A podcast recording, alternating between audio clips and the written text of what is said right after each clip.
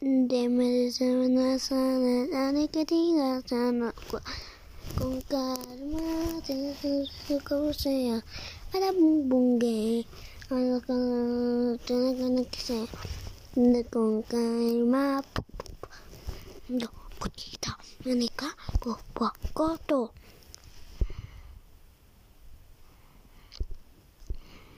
ティナキティ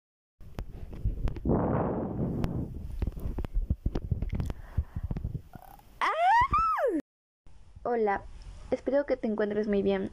Mi nombre es Amaricha Andrea Villaponce y soy parte del Colegio Inmaculada Concepción. Hoy te quiero hablar acerca de un tema muy importante que es para ti y para mí, acerca de la alimentación saludable. Muchas veces hemos escuchado este tema y hemos ido evitándolo o a veces hemos esquivado. Hoy te quiero hablar acerca de eso ya que es muy importante tanto en tu físico y organismo ya que en un futuro tal vez tengas algunos problemas con tu salud.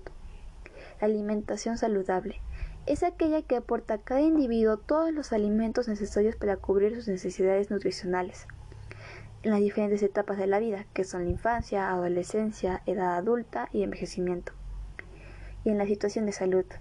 Para mantener la salud y prevenir la aparición de muchas enfermedades hay que seguir un estilo de vida saludable. Es decir, hay que elegir una alimentación equilibrada, realizar actividad, ejercicios físicos de forma regular, como por ejemplo correr unos 25 minutos al día. Y evitar, si eres mayor de edad, fumar, tomar bebidas alcohólicas en alta agresividad. Tu dieta saludable. Para poder tener una alimentación saludable tenemos que tener una dieta saludable. Hay muchas, por ejemplo, la ecológica que te voy a hablar acerca de hoy. Una dieta saludable tiene que reunir las características siguientes. 1. Tiene que ser completa. Debe aportar todos los nutrientes que necesita el organismo, hidratos de carbono, grasas, proteínas, vitaminas, minerales y agua. Tiene que ser equilibrada. Los nutrientes deben estar repartidos guardando una proporción entre sí. Así los hidratos de carbono han de suponer entre un 55 y un 60% de calorías totales al día. Las grasas entre un 25 y 30% y las proteínas entre un 12 y un 15%. Además, hay que beber de 1,5 a 2 litros de agua al día. Tiene que ser suficiente la cantidad de alimentos, ha de ser la adecuada para mantener el peso dentro de los rangos de normalidad. Siempre es bueno medirte la tasa de tus calorías.